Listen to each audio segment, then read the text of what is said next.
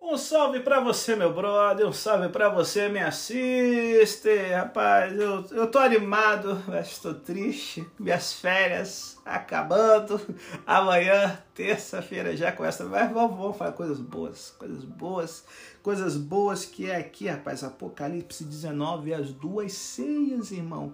A ceia das bodas do cordeiro e a ceia de Jeová, todo, das aves. Cara, sinistro. Fica ligado que a gente vai estar falando sobre isso aqui.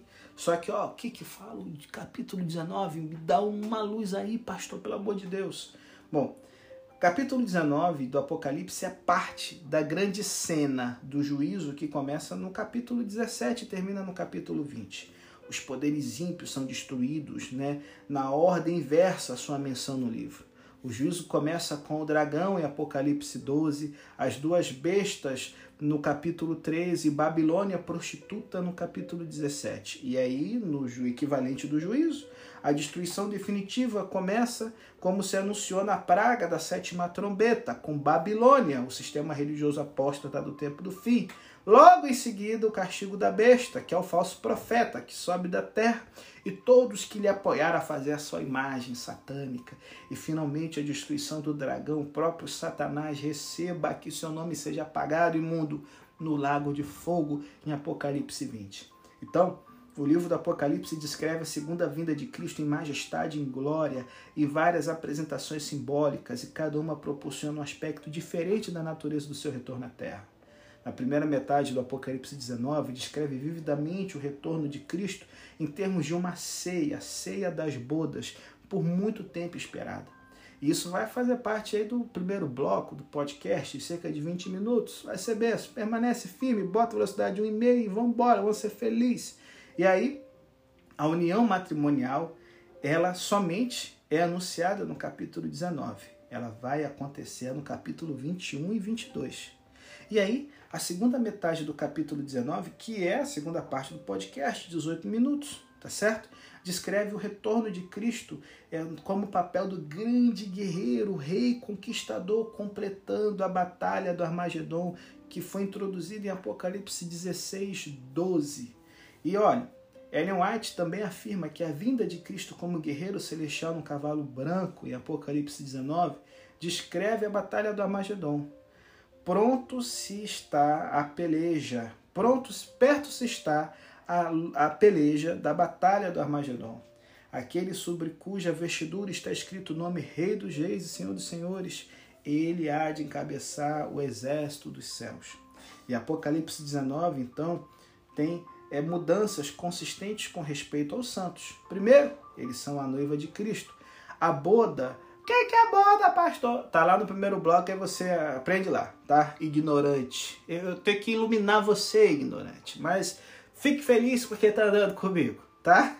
A boda aqui significa a união por muito tempo esperada entre eles e Cristo.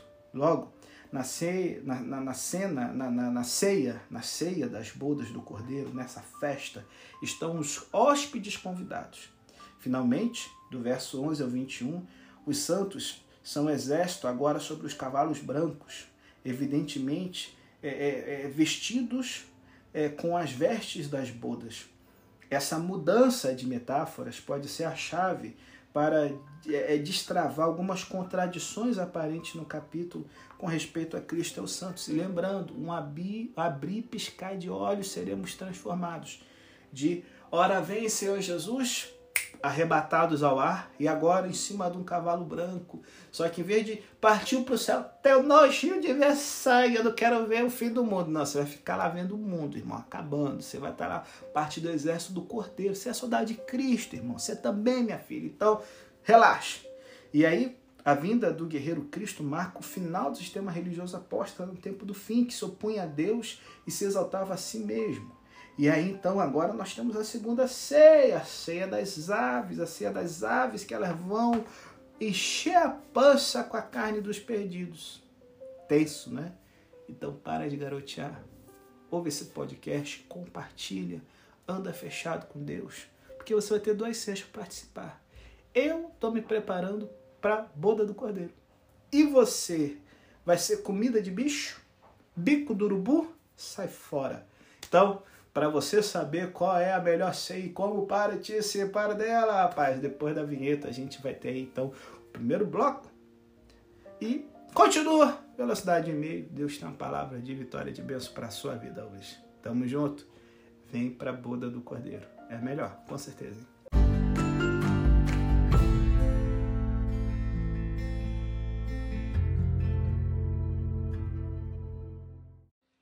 Bom, galera, no primeiro bloco nós vamos ver aqui a primeira das cenas, a cena das bodas do Cordeiro, a cena da festa de casamento do Cordeiro. E alguns podem assim, ai, mas pastor, quantas pessoas morrendo, Apocalipse 18, a queda da grande Babilônia, fascista, fascista.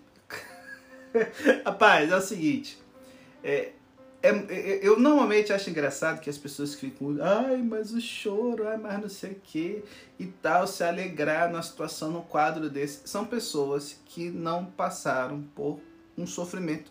Estão muito seguras, sabe, na vida de civilização ocidental, em que até numa pandemia, graças a Deus, gente, a gente tem auxílio, tem seguro, tem tudo. Sofrer, sofrer, como a gente vê assim, pessoas que passam por genocídio, pessoas que passam como na Ruanda, é, é, o Holocausto, coisa assim do tipo, pessoas que passam por situações de estados opressores perseguindo, como os Rohingya lá na, em Myanmar, tá certo? Isso sim. E cara, eu tenho certeza que no dia em que Hitler se suicidou, oh, uma vida, uma vida humana, o fim do grande Reich, ah não, vidas, vidas.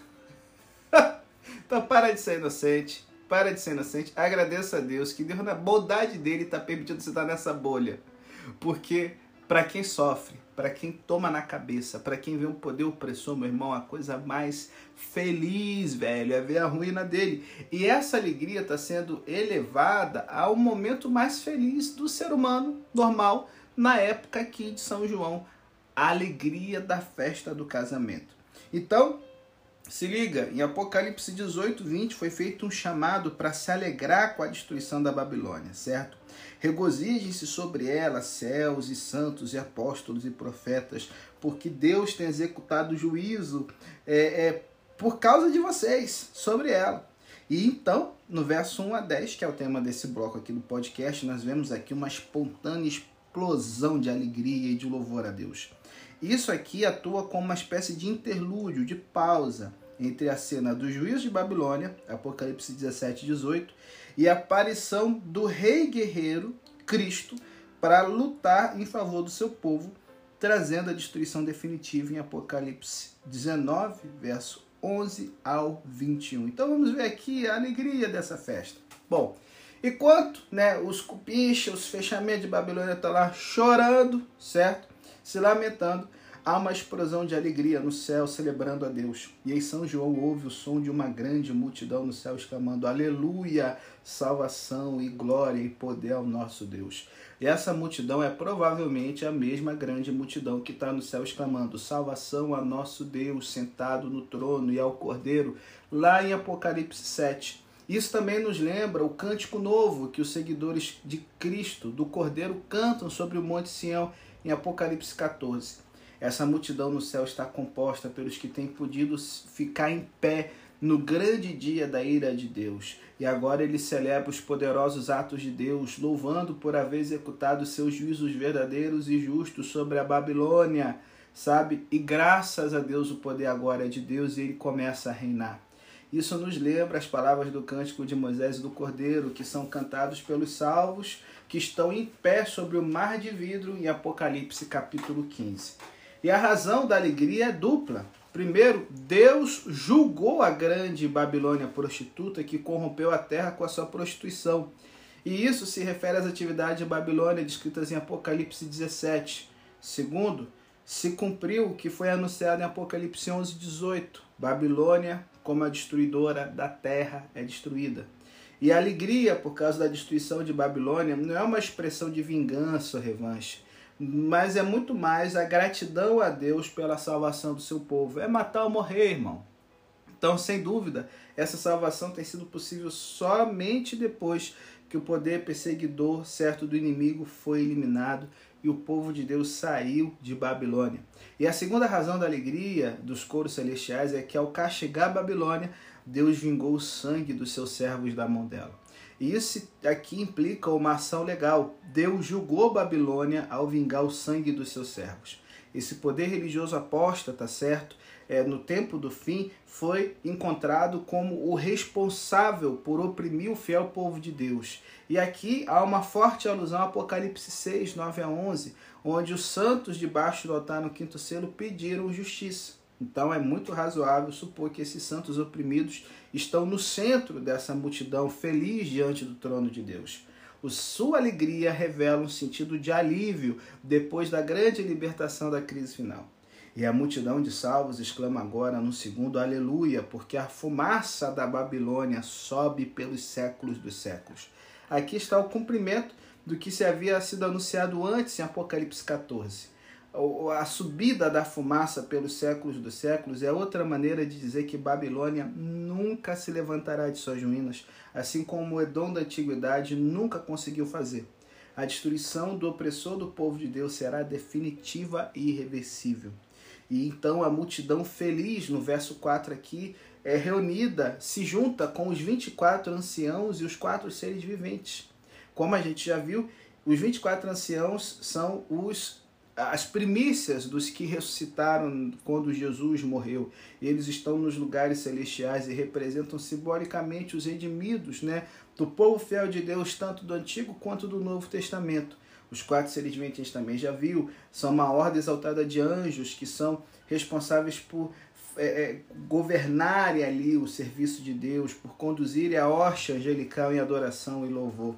E em contraste com a maioria das pessoas da terra, que dão de costas para Deus, aqui nós vemos a representação tanto do céu como da terra unida em louvar a Deus por seus poderosos feitos, por sua libertação e juízo, com amém, aleluia. Eles expressam seu acordo, é, é, tamo junto a Deus, com os coros celestiais ao adorar a Deus pela salvação do seu povo. E aí no verso 5 e 6, nesse ponto, há um convite vindo do trono de Deus, chamando a todos os servos de Deus Louvem ao nosso Deus todos os seus servos, os que temem, pequenos e grandes. Esse convite cumpre o que foi anunciado na sétima trombeta com respeito a dar recompensa aos santos que temem o nome de Deus, os grandes e os pequenos. A frase os que temem a Deus é tomada do Salmo 115, 13, indicando que os crentes fiéis eles estão em todos os níveis socioeconômicos. E aí, teologia da libertação, receba. Voltando, o canto então da multidão redimida que louva a Deus por causa da sua vitória sobre seus inimigos alcança um ponto alto com uma nova exclamação de aleluia. Dessa vez eles se alegram não por causa da destruição de Babilônia, certo? Mas porque o nosso Senhor Deus Todo-Poderoso começou a reinar. Aqui está se desenrolando o anúncio feito com o som da sétima trombeta. Te damos graças a ti, Senhor Deus, o Todo-Poderoso, que és, que era, porque tens tornado seu grande poder de volta, tomou seu poder de volta e começou a reinar. O colapso do poder religioso apóstata no tempo do fim significa o começo do reino de Deus sobre a terra, na plenitude do seu poder e autoridade. O reino de Deus é, é, é, é em realidade ainda não havia sido completamente estabelecido, porque o cristão vive no já e ainda não. Cristo já começou a reinar no céu, mas ainda não começou a reinar na terra. E por isso há essa tensão na espera do retorno de Cristo. Por isso a ênfase no aprisionamento de Satanás e na inauguração do reino messiânico de Cristo depois do milênio.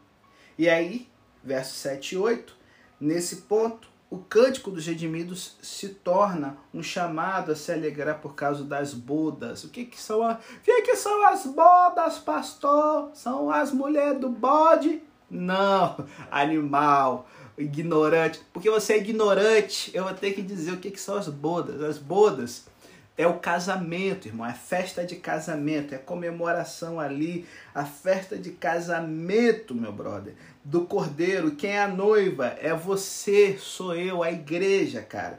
Essa união do cordeiro com a sua esposa representa, cara, um contraste marcado com relação com a relação ilícita da Babilônia prostituta e seus amantes descritos nos capítulos prévios. Ela só tem intimidade sexual se alguém pagar e pagar com sangue dos inocentes. A noiva que se guardou, se protegeu para ter uma relação íntima, exclusiva com Jesus.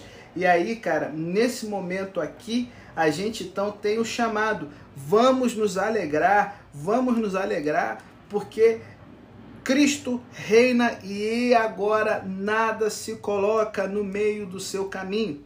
Então, assim, o convite expresso em nos regozijemos e nos alegremos, ele se encontra em somente um outro lugar do Novo Testamento. Sabe aonde? Sermão da Montanha, onde Jesus prometeu aos seus seguidores oprimidos e perseguidos no mundo: Regozijem-se e alegrem-se, porque a vossa recompensa é grande nos céus. Está lá em Mateus 5, verso 12. Ao dar a recompensa prometida por Cristo aos seus servos fiéis, é descrito no Apocalipse como uma grande festa de casamento, onde está todo mundo celebrando a união por tanto tempo esperada. Você não gosta daquele filme que termina com casamento, da mocinha e do mocinho? É o que está rolando aqui. A esposa do cordeiro está composta pelos que aceitaram o chamado de sair de Babilônia e de não participarem dos pecados dela. Eles se mantiveram livres da contaminação e da prostituição e da impureza de Babilônia, e por isso sofreram e agora participam da cena do casamento do Cordeiro. E essa união de Cristo com seu povo, a que ele comprou na cruz, é o centro de todo o livro do Apocalipse, meu irmão. Todo o livro avança até o triunfo culminante.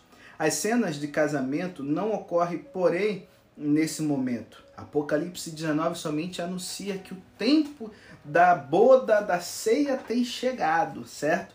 Lembra que é a parábola das virgens e que, ó, tá chegando o noivo. E aí, roupa, já estamos aqui com a festa de casa, de roupa de festa e tal. Mas calma que vai, né, no próprio capítulo aqui, calma, calma, não desligue ainda. Apocalipse 19 está anunciando aqui a grande ceia de Deus, tá certo? A união entre Cristo e sua igreja vai ser desenvolvida em Apocalipse 21. Então segure, irmão, só dois dias aqui para a gente chegar, só dois capítulos. Estamos chegando logo. E aí a gente tem que enfatizar outra vez que São João não descreve a cena do casamento, ele só proclama que o tempo chegou. O evento mesmo não é descrito em nenhuma parte. É uma maneira metafórica de aludir ao, ao ato da redenção final, quando o tabernáculo de Deus estará com os homens e ele morará com eles. Eles serão seu povo e Deus mesmo estará com eles como seu Deus. Está lá em Apocalipse 21, verso 3. Para você, ignorante, que ainda não está ligado onde as coisas estão na Bíblia. Por isso, São João pode aplicar a mesma metáfora da noiva preparada para o seu esposo a Nova Jerusalém, que desce do céu para morar com os seres humanos. E porque o anjo pode referir-se a Nova Jerusalém por ser a noiva, a esposa do cordeiro. Com frequência se usa Jerusalém na Bíblia para representar o povo de Deus. E assim, na visão do novo mundo, o povo de Deus e sua cidade capital, a igreja e a Nova Jerusalém, estão tão estreitamente conectadas que se usa a mesma figura, a esposa, para ambos os personagens aqui. Então, a esposa do cordeiro se preparou para essa união com Cristo largamente esperada. O texto mostra que a igreja participa ativamente da sua preparação, é, mais do que esperar passivamente. Aqui temos uma alusão às antigas práticas de um casamento. Cristo deixou a casa do seu Pai no céu para descer à terra para, para buscar sua noiva, a igreja, para levá-la consigo. No Calvário, ele pagou o preço, o dote, por sua noiva. Depois ele regressou à casa do seu pai para preparar um lugar para ela, como diz São João 14, 1 a 3. Entretanto, sua noiva permanece aqui sobre a terra. Enquanto espera, ela se prepara, assim como a noiva hebreia nos tempos antigos permanecia no, na casa do seu pai preparando-se para o casamento. Quando tanto o lugar como a noiva estavam preparados, então a boda era celebrada. E isso vai ser a segunda vinda. Paulo fala do amor de Cristo por sua igreja ao entregar-se por ela, de modo que quando ele voltar, possa apresentar ela, uma igreja gloriosa, que não tem mancha, nem ruga, nem coisa semelhante, mas que é santa e sem mancha, como diz Efésios 5:27. E São João então escreveu: E todo aquele que tem essa esperança nele se purifica a si mesmo, assim como ele é puro. 1 João 3, verso 3. Aqui em Apocalipse 19, 7 8, o apóstolo anuncia que a igreja se tem preparado e agora está pronta para a boda. Finalmente chegou o momento para que Cristo noivo deixe a casa do seu Pai e desça a terra para unir-se com sua noiva querida, a igreja, e a leve ao lugar preparado para ela. E aí a preparação da noiva é descrita em termos de vestir-se com linho fino, brilhante e limpo. Daniel profetizou que no tempo do fim muitos serão purificados e aperfeiçoados e permanecerão limpos. Brilhante indica uma, uma brancura resplandecente que indica glorificação, meu irmão. Está lá em Mateus 13, 43. E limpo é, é, reflete a igreja em toda a sua pureza, lealdade e fidelidade. O linho fino se relaciona várias vezes no Apocalipse com o quê? Com os atos justos dos santos. As ações justas são um resultado natural e inevitável de um caráter santo, produzido por uma vida cristã vitoriosa, desenvolvida por causa da graça interior de Jesus. O vestido de linho da noiva está em marcado contraste com as vestiduras de púrpura escarlata, de piriguete, da grande prostituta Babilônia. Tanto a igreja como Babilônia estão vestidas com suas ações e, e, e é, determinado com seu caráter, tá certo? Enquanto o manto das igrejas simbolizam ações e um caráter similar ao de Cristo, o manto de Babilônia significa ações injustas e um caráter como o de Satanás. O Apocalipse, como todo, caracteriza-se com uma história de duas cidades, com o subtítulo A Rameira, né? a prostituta e a noiva, a esposa do cordeiro. Então, assim, entenda, as duas têm joias. As duas têm joias, ambas estão adornadas com joias. Só que uma das joias é dada pelo seu esposo Cristo, a outra é comprada com o sangue dos fiéis. Então se liga, cara. Assim, acho que vocês não estão prontos para ouvir o que eu teria a dizer sobre joias. Então vamos continuar. Então, embora a preparação da igreja inclua sua atividade é, de estar tá participando no preparo desse casamento, o texto mostra que a igreja não se veste com suas próprias obras. São João declara que a esposa do cordeiro recebeu o vestido brilhante e limpo. O fato da noiva receber o vestido de linho fino indica que não foram seus próprios atos justos que constituíram um traje de obras meritórias ou de justiça própria. Os mantos brancos não são feitos por eles ou ganhos por eles, mas foram dados por Cristo e são dados ao povo redimido de Deus. Os atos justos são, assim, o presente de Jesus a seu povo. Esse conceito se enfatiza em outras partes do Apocalipse. Cristo convida os cristãos em Laodiceia a comprar dele vestiduras brancas ao custo de um compromisso total para assim cobrir a vergonha da sua nudez. Aos mártires debaixo do altar, na cena do quinto selo, foram dadas vestiduras brancas, como uma marca de desobediência a Deus. Apocalipse 7 mostra que os mantos brancos e limpos dos redimidos são resultado de haverem sido embranquecidos no sangue do Cordeiro. Por isso exclamam diante do trono: Salvação a nosso Deus sentado no trono e ao Cordeiro.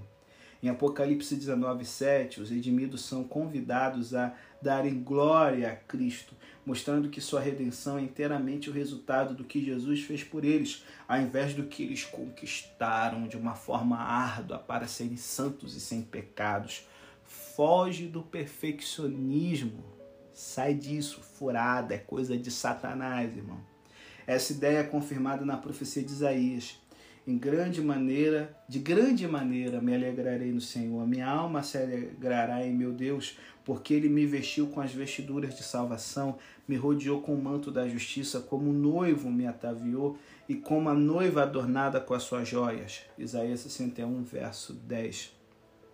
Apocalipse 19:8 reflete essa passagem de Isaías.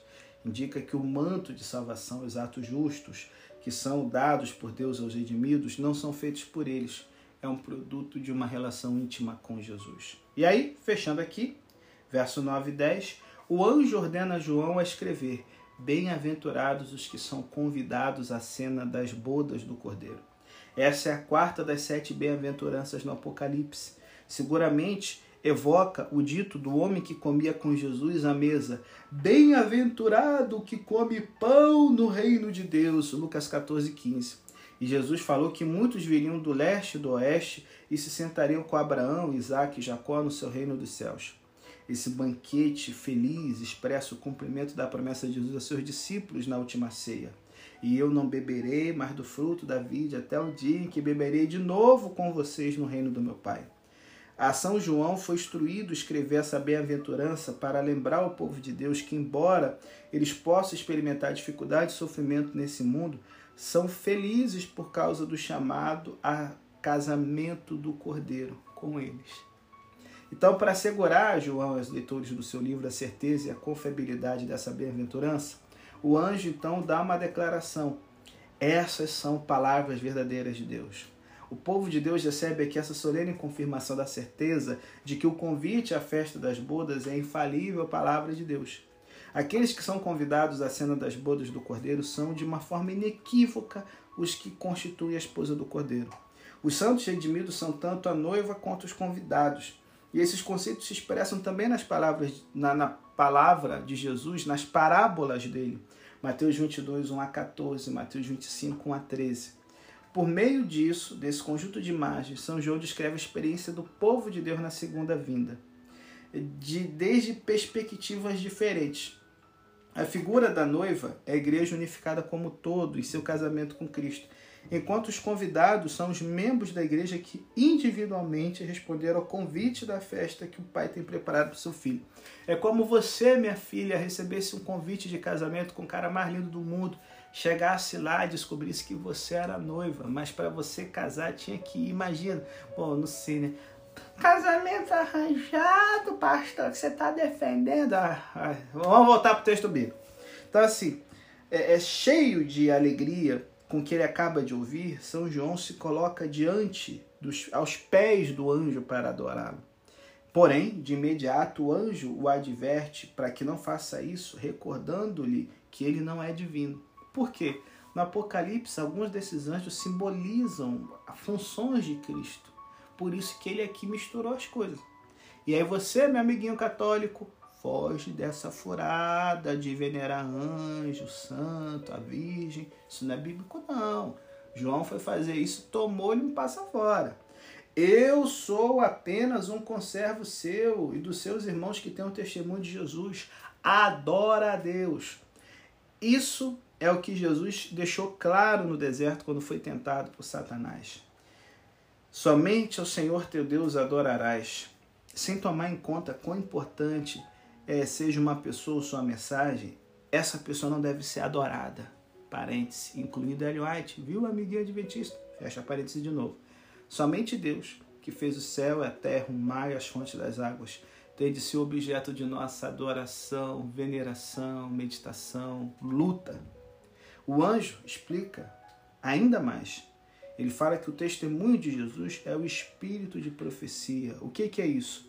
é o Espírito que fala por meio dos profetas. De acordo com Efésios 3, 2 a 6, os profetas são os agentes da revelação de Deus. O seu papel é desenvolver os mistérios acerca de Jesus, sua vida e morte, sua ressurreição, sua obra no céu, seu regresso à terra. O espírito de profecia fala por meio dos profetas cristãos, trazendo a palavra do Cristo exaltado a seu povo sobre a terra, endossando na terra as palavras das revelações celestiais e dirigindo as orações das igrejas a seu Senhor celestial. Essas são as funções especiais dos profetas cristãos, a quem o Apocalipse distingue como um grupo especial dentro das igrejas. São João aqui pretende ser um dos profetas. Ele recebeu uma revelação especial de Deus.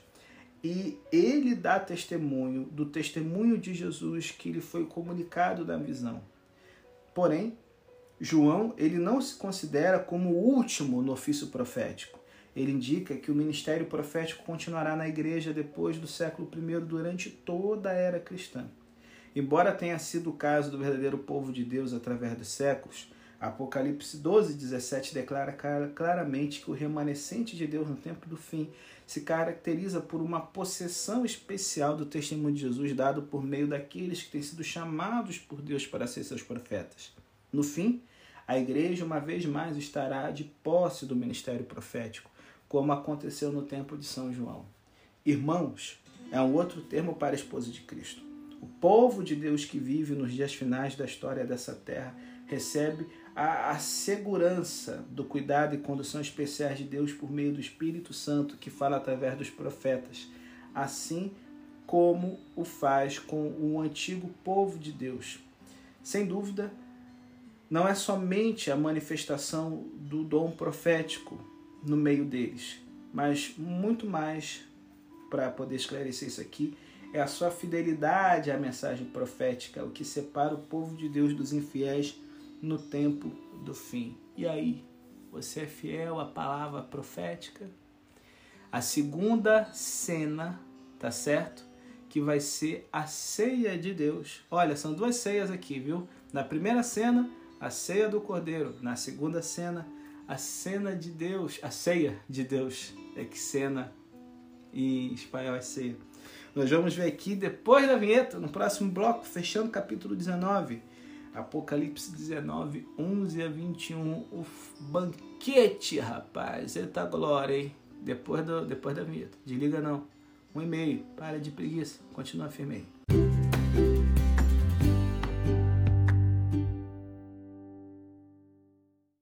Eita nós, rapaz. A, a cena aqui, a cena de cena, né? De repente muda da ceia das bodas do cordeiro para a vinda do rei guerreiro Jesus, a cabeça de frente dos seus exércitos celestiais para confrontar os exércitos da terra que estão debaixo da condução da trindade satânica e dos poderosos desse mundo. E aqui nós temos a culminação da batalha final do Armagedon. A Babilônia, cara, considerada é, como a inexpugnável, caiu em Apocalipse 18 e o resto do Apocalipse 19 completa essa cena que foi interrompida com a alegria dos santos redimidos por causa da destruição da jovem tocadora de louco Babilônia. E agora nós temos aqui o anúncio, né, da ceia das bodas do Cordeiro. E a gente já viu lá no bloco anterior e tal. E agora o texto proporciona a resposta à pergunta acerca da sorte dos que cooperaram de forma inescrupulosa, promíscua com o sistema religioso apóstata no tempo do fim e participaram dos seus pecados. Babilônia caiu, vocês mataram ela e acham que entregamos a cabeça de nossa líder, nos deixe reinar em paz. É claro que não, meu jovem. Chegou a hora para vocês como foi anunciado em Apocalipse 14, de que aqueles que pisam né, o povo de Deus vão ser pisados no lagar do vinho do furor e da ira do Deus Todo-Poderoso. E agora vocês vão ser devorados pelas aves de rapina do céu. Vocês vão ser a ceia dos animais, animal. Caramba, o bicho vai pegar, hein? Então vamos lá? Verso 11 ao 13. Uma vez mais, São João vê o céu aberto, como aconteceu em Apocalipse 4:1. Só que dessa vez a porta do céu está aberta para que São João entre, mas que Cristo desça à terra. É o céu que está invadindo a terra, meu irmão. O guerreiro Jesus se vê aqui como general romano montado sobre um cavalo branco, celebrando aqui seu triunfo e vitória, embora a batalha ainda não venha sido conquistada. Ele é chamado fiel e verdadeiro. Para a igreja de Laodiceia, ele se apresentou como uma testemunha fiel e verdadeira. É necessário lembrar que os nomes no Oriente Médio representam o caráter. Esses nomes atribuídos a Cristo se referem a Ele como confiável e a quem nós podemos depender de boas. Ele vem para resgatar o seu povo de acordo com a palavra profética. E naquele tempo se levantará Miguel, o grande príncipe que está da parte dos filhos do seu povo, e será tempo de angústia, qual nunca houve nessa terra, mas naquele tempo o seu povo será liberto, todos que se encontram escritos no livro da vida, Daniel 12, verso 1. Então, o mesmo Deus que tem realizado atos maravilhosos para o seu povo no passado nos dá a certeza de que ele é fiel às suas promessas sobre o futuro. Ele se manterá a favor do seu povo e os defenderá no tempo do fim por causa de que ele é fiel e verdadeiro, com justiça julga e faz guerra. As guerras geralmente são assuntos de opressão e derramamento de sangue em vez de serem de justiça. A guerra que Cristo está a ponto de fazer tem um propósito de estabelecer a justiça e dar fim à opressão, galera. Ele peleja a favor do seu povo para livrá-los, estabelecê-los no lugar que ele está preparando para eles. Os olhos de Cristo são como chamas de fogo. Isso nos lembra a descrição lá de Apocalipse 1,14. As imagens implicam a capacidade de julgar que Cristo tem. Nada pode permanecer oculto de sua agudeza penetrante. Na sua cabeça ele tem muitas coroas. Essas são coroas de rei, significam poder e autoridade reais para exercer juízo. As muitas coroas sobre sua cabeça estão em contraste com as coroas do dragão do Apocalipse 12, esse otário desse dragão. Em Apocalipse 5, Cristo recebeu autoridade para governar, mas seu governo esteve limitado por causa da rebelde pretensão do diabo de ter o domínio da terra. Então, a Satanás foi permitido seguir seu reinado, cansado por pouco tempo, até que Cristo coloque seus inimigos debaixo dos seus pés. Porém, a queda de Babilônia, cara, abriu a porta para o direito definido de Cristo para reinar. Ele vem agora como Rei dos Reis e Senhor dos Senhores para destruir todo domínio, toda autoridade, toda potestade e chegar a ser o Rei e Senhor de todos os reinos da terra. Ele tem um nome escrito sobre seus músculos que ninguém conhece, exceto ele mesmo. Qual é esse nome? Paulo declara que Deus exaltou em forma suprema Cristo. Ele deu um nome que é sobre todo nome, para que toda língua confesse que Jesus Cristo é o Senhor. No texto, a Cristo se é mencionado duas vezes como Rei dos Reis e Senhor dos Senhores, sugerindo que esse nome especial destacaria a Cristo como o único e verdadeiro Rei universal no universo. O manto de Cristo, é, é, guerreiro, está submergido em sangue. Essa descrição evoca a apresentação que Deus é, é, é deu, a, a, foi feita por Isaías né, ao voltar a castigar Edom e, e, e vestido com uma esplêndida roupa de guerreiro que estava manchada de sangue. Está lá em Isaías 63, 1 a 3. É, eu eu que falo em justiça grande para salvar, porque a sua roupa é vermelha e suas roupas estão como de alguém que pisou o lagar de uvas. E ele fala: Eu tenho pisado, eu sozinho o lagar. E os povos, ninguém esteve comigo, eu os pisei com minha ira, eu os destruí com meu furor, seu sangue salpicou minhas roupas e manchou todos os meus vestidos. Com o manto de Cristo, nós temos aqui a mancha do sangue e isso aqui nos vem com uma surpresa, porque o combate não tem começado ainda. Aparentemente é o sangue, então, das testemunhas de Cristo perseguidas e fiéis, que a gente viu em Apocalipse 17, 6. Jesus vem para resgatá-los e vingar seu sangue, dando-lhes então a vitória sobre seus inimigos. O nome de Cristo é o Verbo de Deus, que pode significar duas coisas. Primeiro, uma alusão a São João 1, onde Cristo é o Verbo de Deus, através do qual o céu, a terra e o mar tudo foi criado que ele venha julgar os habitantes da terra, que tem é, é, o nome do Verbo de Deus, que ele né, tem esse nome, sugere que ele vem na plena manifestação da glória e poder de Cristo, de Deus, o Criador. Segundo, o Verbo de Deus, aqui para Cristo, em Apocalipse, se refere à mensagem profética de segurança ao povo de Deus, de que a presença de Cristo estará com eles no tempo do fim. Os santos de Deus sofreram dificuldades e perseguição severa por causa do testemunho da palavra de Deus que eles deram. Agora, o próprio Cristo, que é a personificação do Verbo, da palavra de Deus, veio para libertar o seu povo oprimido e perseguido e trazer a palavra profética ao seu cumprimento definido e final. E aí, no verso 14, Cristo vitorioso é acompanhado pelos exércitos que estão nos céus, montados sobre cavalos brancos, vestidos de linho fino, branco e limpo. É um sentido literal de que quando Cristo retornar à terra estará acompanhado pelos santos anjos. A gente já sabe. E essa aqui é uma clara alusão a Apocalipse 17, 14.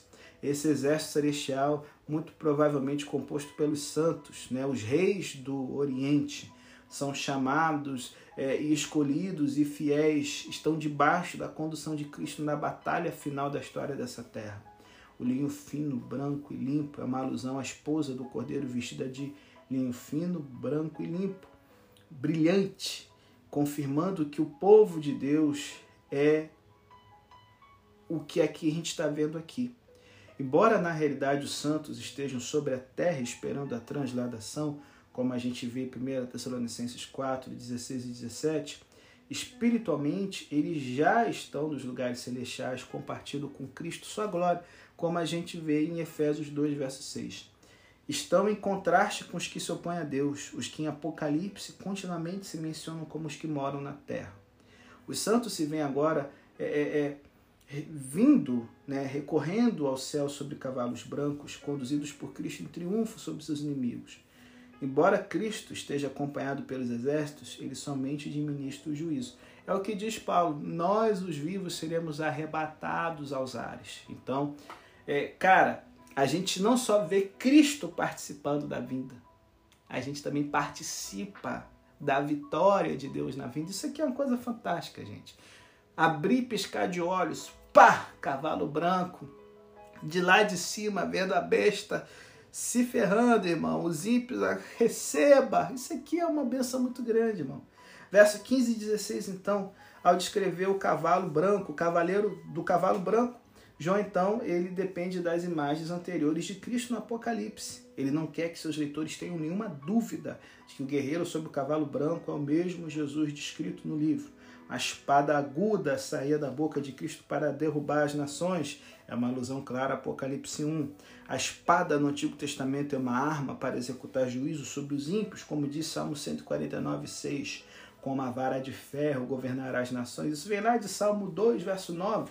São João, evidentemente, quer mostrar que aqui está o cumprimento da profecia de Isaías sobre, sabe, o, tronco, o, o, o remanescente messiânico do tronco que ferirá a terra com a vara da sua boca e com o espírito dos seus lábios matará o ímpio. É o que está lá em Isaías 11, verso 4. Pisará no lagar do vinho do furor da era de Deus o Todo-Poderoso os ímpios. Aqui está a aplicação da cena de Apocalipse 14, da colheita, onde a sorte dos ímpios é apresentada metaforicamente em termos de pisar a uva no lagar. Esses elementos indicam que a vinda de Jesus como papel de rei guerreiro, significa que a destruição das forças do mal é definitiva e final, galera. E finalmente, Cristo tem escrito em seu manto e seus músculos, né, na sua coxa, o título Rei dos Reis, Senhor dos Senhores. Esse título declara a realidade eterna do seu poder e autoridade absoluto sobre a rebelde humanidade. O único lugar no Apocalipse onde se menciona esse título é Apocalipse 17, 14, aonde se fala de Cristo como Cordeiro que tudo conquista. Isso indica que Apocalipse 19 complementa a cena de Apocalipse 17. E aí, gente, no verso 17 ao 19, agora tem de se completar a destruição da confederação satânica no conflito final.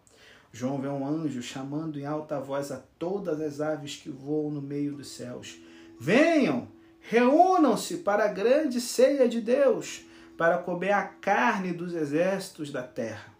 Essa imagem ela vem da visão de Ezequiel do juízo sobre as nações pagãs de Gog, onde a vitória de Deus sobre as nações pagãs é apresentada como uma festa, sabe, um banquete preparado para as aves de rapina do céu e as bestas do campo. Deus disse ao profeta: Dá às aves de toda espécie a toda a terra do campo a seguinte ordem: se juntem, venham Vai ter carne, vai ter sangue, vocês vão comer vão beber, porque essa é a ceia que Jeová tem preparado, a ceia de cavalos e cavaleiros fortes, de todos os homens de guerra, diz o Senhor dos Exércitos. É o que está lá em Ezequiel 39, 17 a 21. O convite às aves de rapina, né, para participar da grande ceia de Deus, está em agudo contraste com a, a, a, o convite anterior à ceia das bodas do cordeiro. A menção de duas comidas no mesmo capítulo parece muito importante. Enquanto os chamados à ceia das bodas do Cordeiro são felizes, quem foi participar da ceia de Jeová virou comida de bicho. Né? Os impenitentes são ameaçados é, com a espantosa ceia das aves do. Eu não quero estar no bico do urubu, não, irmão. Se você quiser, você se lasque sozinho, eu tô fora.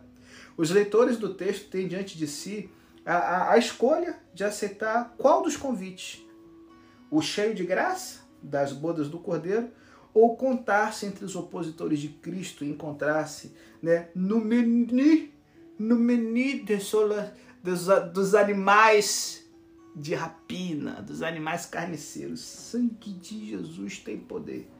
Então aqui as aves são convidadas a comer a carne dos reis, a carne dos comandantes e dos pobres e pequenos, tá geral, meu irmão. Nenhuma classe, nenhuma classe fugiu. Os ímpios, assim como os salvos têm todas as classes, os ímpios também.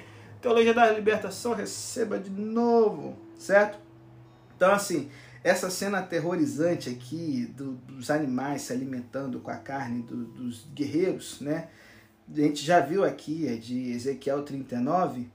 E aí, cara, a gente pode perceber que nesse quadro nós temos uma alusão à cena do sexto selo, onde os reis da terra, os magistrados, os comandantes militares e os ricos, os poderosos e toda pessoa escrava e livre buscam se esconder do rosto de Deus e do Cordeiro. E aí faz muito sentido. Faz muito sentido porque quem vai querer ser menu de animais? Estão fugindo mesmo, estão no desespero, tocaram louco. Então, assim, o paralelo entre os dois textos indica que a destruição dos ímpios ocorre no contexto da segunda vinda. Babilônia, o sistema religioso apóstata do tempo do fim, foi derrotada. Só que a batalha não terminou. João agora vê a besta e os reis da terra e seus exércitos reunidos para fazer guerra contra ele, aquele que está sentado sobre o cavalo e contra o seu exército celestial. Isso aqui é um paralelo de Apocalipse 17,14, que declara que os reis da terra farão guerra contra o cordeiro e, os, e o cordeiro os vencerá. Aleluia! Na cena do derramamento da sexta praga, a trindade satânica enviou seus emissários a todo o mundo para ganhar as nações, as autoridades governantes do mundo, a si mesmos e a sua causa. Como a gente viu, olha Apocalipse 16, 13, 14. Sua influência enganosa, é, é, cara, foi tão bem sucedida que as autoridades religiosas e políticas que governam formam uma confederação global baixo a liderança da trindade satânica com o propósito de pelejar contra Cristo e seu povo. Se reúne para a batalha final no Armagedon, com a determinação firme de ganhar o combate e derrotar Cristo e seus seguidores. Sem dúvida, sua confederação vai durar somente algum tempo. No verso 20 e 21, o resultado da batalha final é contrário ao que esperava a confederação mundial. O guerreiro Cristo aparece pessoalmente na cena para derrotar completamente a confederação. Paulo declara que Cristo trará a destruição do sistema religioso apóstolo no tempo do fim com o espírito de sua boca e destruirá com o esplendor da sua vinda. Está lá em 2 Tessalonicenses 2, verso 8. E foi capturada a besta e com ela o falso profeta que realizava sinais diante dela para enganar as pessoas desse mundo e receber a marca da besta. O texto então conclui o tema de Apocalipse 13, 13 a 17. Em Apocalipse 13, 4, os adoradores da besta perguntam: Quem é como a besta e quem poderá lutar contra ela? E Apocalipse 19 dá a resposta: receba, é Cristo, Cordeiro e Guerreiro. Ele derrota totalmente a besta e o falso profeta e joga eles juntos, vivos, no lago de fogo que arde com enxofre, queima a carniça. No lago de fogo também é mencionado em Apocalipse 20. E ali, meu irmão, vai parar todo tipo de, de vaso ruim desse mundo. Não é um inferno literal que arde para sempre, que já está queimando hoje, não é muito mais uma expressão metafórica que descreve uma destruição completa. Esse é o lugar do fim último e completo de toda rebelião contra Deus. E o resto da gente, das pessoas, são mortas com a espada que sai da boca de Jesus. Paulo declara que os que não têm obedecido ao Evangelho de Cristo serão destruídos pela glória do poder de Cristo na segunda vinda. 2 Tessalonicenses 1, 8 a 10. Nesse momento, Toda a terra se parece a um campo de batalha cheio de corpos dos que morreram. Então essa parada de deixado para trás, foge, furada, vai ter isso não, irmão. Não vai ter isso não. A descrição grotesca da destruição conclui com a declaração de que todas as aves se encheram com sua carne. A derrota da confederação global da humanidade rebelde que se reuniu contra Deus no combate final será total e completa Aí eu fico me lembrando, tinha uma série do History chamado Mundo Sem Ninguém. Eu ficava pensando, cara, é o mundo depois dos urubu, das aves de rapina, águia, carcaralho, limpar o bico nos ossos da humanidade, velho. Vai ser deixado esse mundo se deteriorando. Cadeiazinha do, do cafajeste do Satanás, a gente vai ver isso amanhã, capítulo 20, tá? Fechando 19. O conflito cósmico está a ponto de concluir. Babilônia destruída. Ambas aliadas do diabo estão no lago de fogo e os que o apoiavam estavam mortos esperando o juízo final. O que vai acontecer com Satanás? Não perca amanhã, mesmo horário e mesmo canal. Apocalipse 20 proporciona a resposta a essa pergunta.